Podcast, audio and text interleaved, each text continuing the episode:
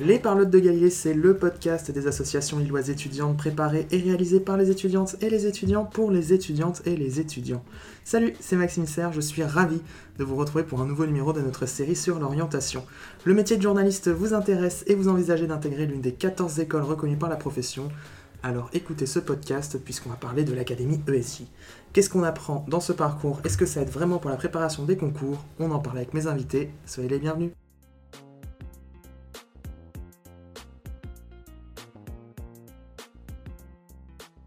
Bonjour Mathias. Bonjour. Bonjour Baptiste. Bonjour. Merci d'avoir accepté mon invitation. Vous êtes tous les deux étudiants à l'Académie ESJ, donc Mathias en histoire en parallèle et, Baptiste anciennement en LCE anglais. On va en reparler. Alors en quelques mots, l'Académie ESJ, c'est quoi? Bah, L'Académie, c'est une formation qui a été pensée euh, à côté d'une licence à l'Université de Lille, qui a pour but, dans un premier temps, euh, d'avoir une première approche du métier de journaliste et ensuite, euh, en troisième année surtout, de préparer au concours euh, des grandes écoles, donc les 14 euh, dont tu avais parlé juste avant. Et qu'est-ce qu'on y apprend fondamentalement? Alors dans un premier temps, c'est surtout de la culture générale, de la culture des médias, de l'anglais des médias et une première approche de l'actualité. Ensuite, ça devient un peu plus pratique en L2 parce qu'on on arrive sur une année où on peut faire de la radio, animer des matinales, faire du web.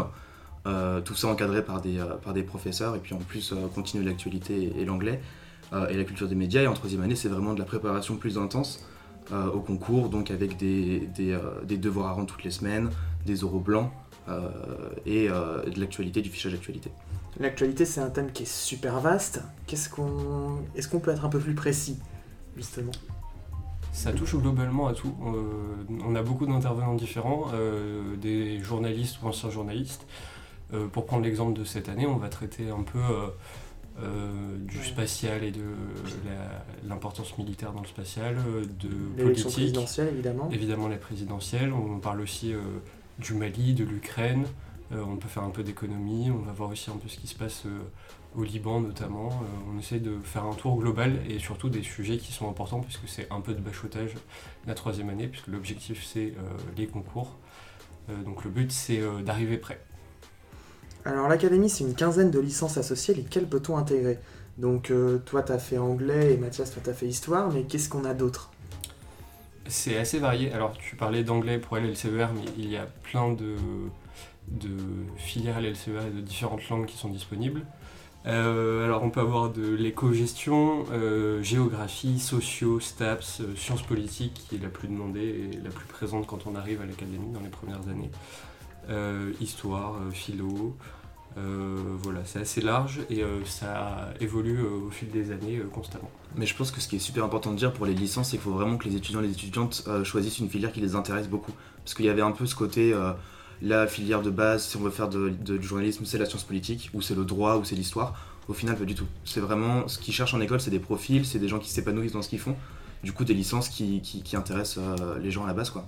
C'est ça, c'est vraiment le but, c'est d'avoir une diversité dans la promo de licence euh, et d'avoir des profils qui vont pouvoir se compléter les uns les autres aussi parce qu'on est une promo qui est assez conséquente, mais on voit beaucoup de monde, on est 170. Et euh, le but c'est que chacun puisse apporter euh, son expérience personnelle et son expérience de licence et que ça puisse aussi aider les autres et avoir un collectif assez, assez sympa au final.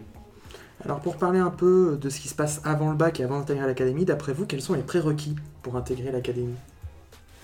Je dirais que c'est avant tout euh, être euh, très curieux. Ça peut paraître un peu bateau de dire ça pour du journalisme, mais euh, c'est un peu la base de, tout. Il faut avoir un intérêt. faut avoir un intérêt pour à peu près tout, pour être, intéressé par la culture, par la politique, par le monde des médias d'abord. je pense que sans forcément être un énorme consommateur de, médias, il faut quand même avoir un petit peu idée de ce qui se fait, de ce qui nous intéresse. Et adorer, je pense que la base, c'est vraiment adorer qu'on nous raconte des histoires. C'est euh, euh, le travail de journaliste qu'on fait, donc c'est ce qu'on nous apprend, c'est ce qu'on a en cours, où on nous raconte les histoires de ce qui se passe. Euh, et c'est ce qu'on nous demande de faire quand on a des exercices cette année, quand c'est de l'actualité, quand même dans nos projets de motivation, c'est de savoir faire ça. Et du coup, je pense que c'est cet intérêt-là qu'il faut avoir. Ensuite, au niveau des, des cours qu'il faut plus avoir scolairement parlant Scolairement parlant, avec le nouveau bac, moi je sais que j'ai fait un bac ES, donc ça m'a un peu aidé sur le côté euh, sociaux, éco, euh, l'histoire qui était très présente et qui du coup amène un peu vers ce côté actualité. Euh, toi, je sais que tu as un parcours différent. Donc, euh, Ouais, bah moi j'ai grandi en Belgique. Bah oui, du coup, toi, tu as un parcours belge. Donc, Mm. euh, donc euh, quel, enfin, qu'est-ce que tu as fait avant d'intégrer le parcours, avant d'arriver en France à Lille? Bah en Belgique c'est un peu différent parce qu'on n'a pas de filière, enfin en tout cas en France ça a changé maintenant, je, je, je, je me risquerai pas à essayer de t'expliquer ce qui se passe, mais, Ne te risque pas, ça ne sert à rien. mais, en, nous, on comprend pas.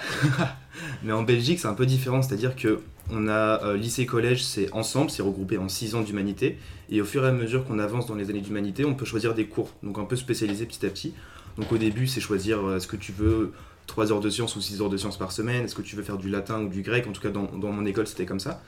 Euh, les, les options changent en fonction des écoles, mais le système reste le même. Et au final, je me suis retrouvé en terminale à avoir euh, euh, de l'histoire, de l'anglais, euh, des sciences fortes, du néerlandais parce que c'est la langue qu'on est obligé d'apprendre là-bas. Donc du coup, avoir un, profil un peu différent de à la fois scientifique, pas très mathématicien, historien.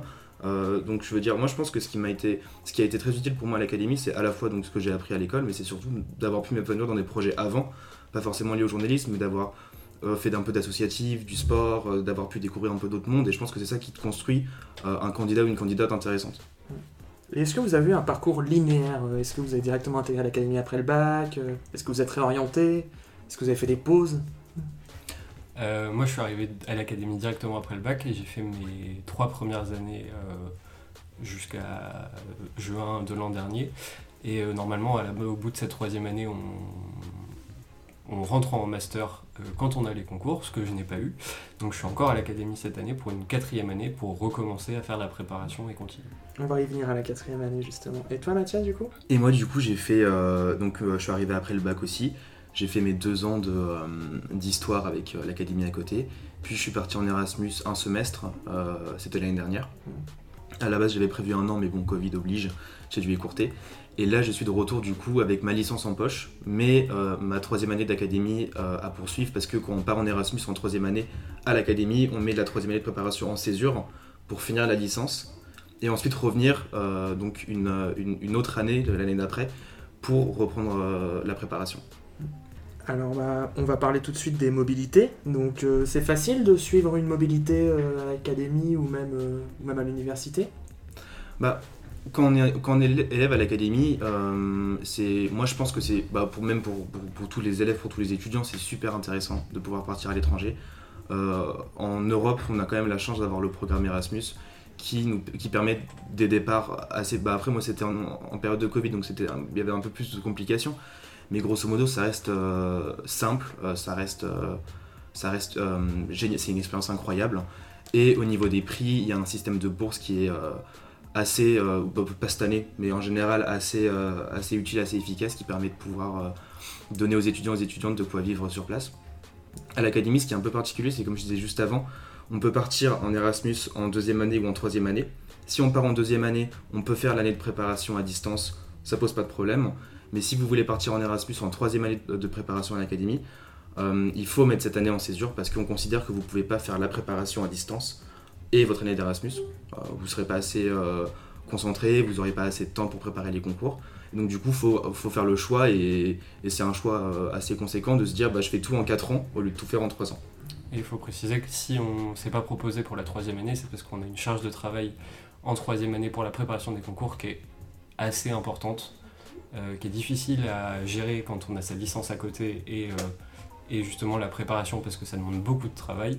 Et donc à distance, c'est euh, très peu faisable. Alors du coup, pour revenir un peu sur vous, pourquoi avez-vous intégré cette licence? Que ce soit l'académie ou même votre licence associée.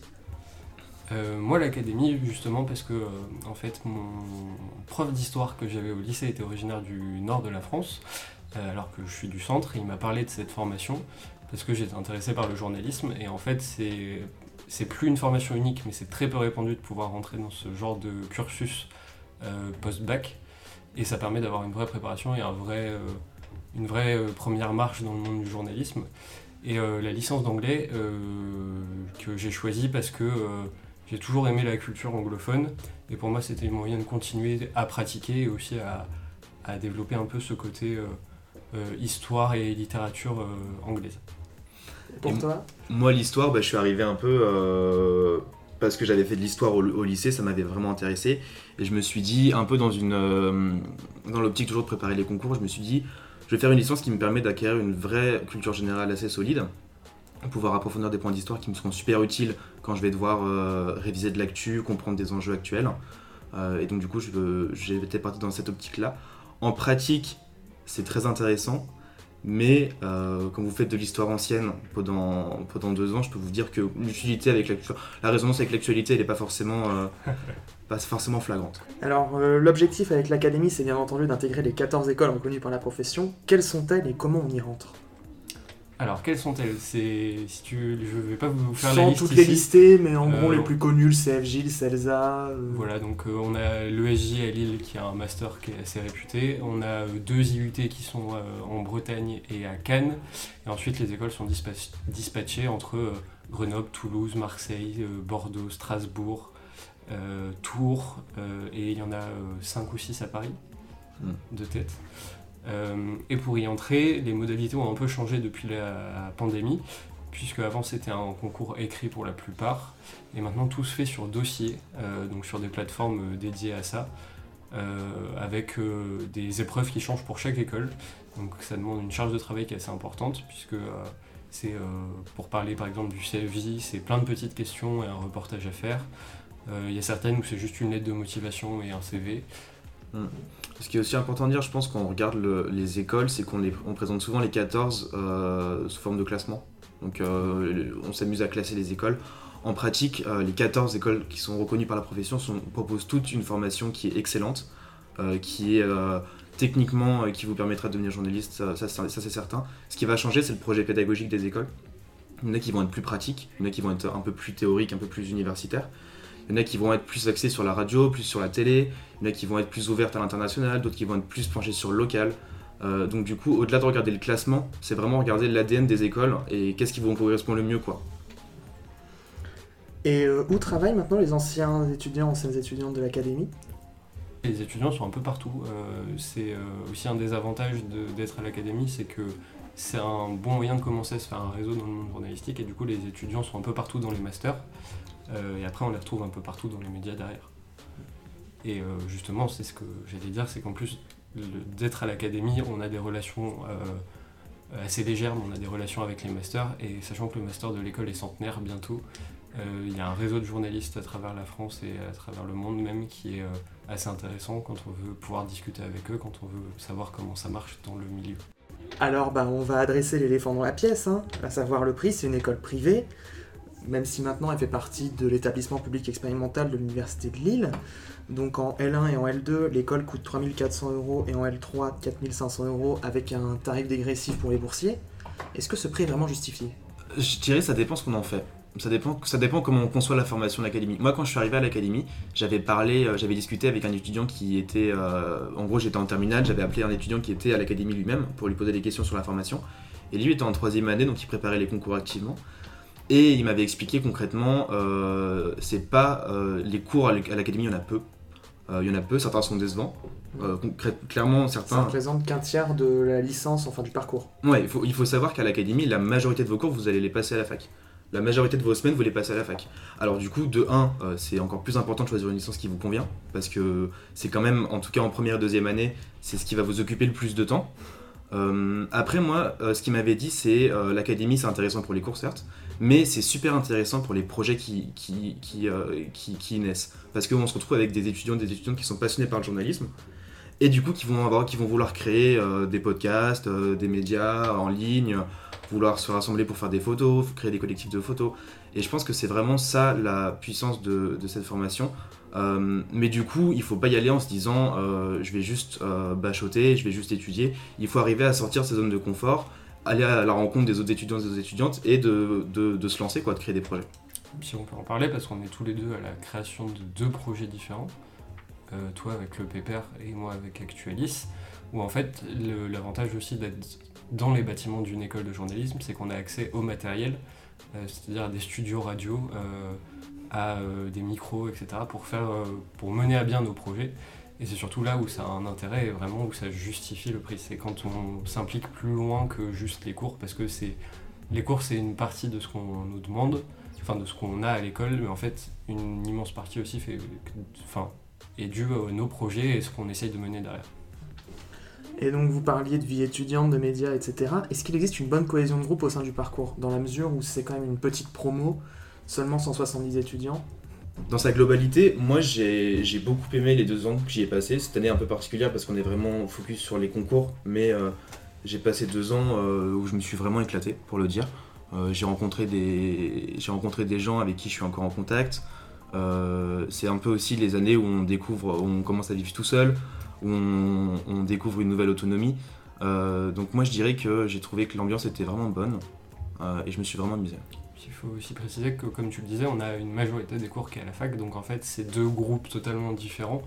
Euh, on va retrouver des étudiants qui sont avec nous à la fois à la fac dans la licence et à l'académie, mais en fait, on rencontre énormément de gens grâce à ces deux formations et euh, euh, par rapport au peu de temps, j'allais dire, qu'on passe en cours là-bas, en fait, il y a une très bonne cohésion et il y a, il y a pas mal d'activités qui sont proposées avec le BDE de l'école. En fait, il y a tout un, il y a tout un écosystème à part des cours où en fait euh, ça se passe très bien entre les élèves. Alors évidemment, comme euh, dans chaque promo, il y, a, des tensions, il y a des moments où ça va un peu moins bien, mais euh, l'entente est quand même globalement euh, au minimum cordiale, au mieux, euh, au mieux on s'entend bien. Et justement, les, les relations entre la fac et l'école, c'est deux vases communicants ou alors pas du tout?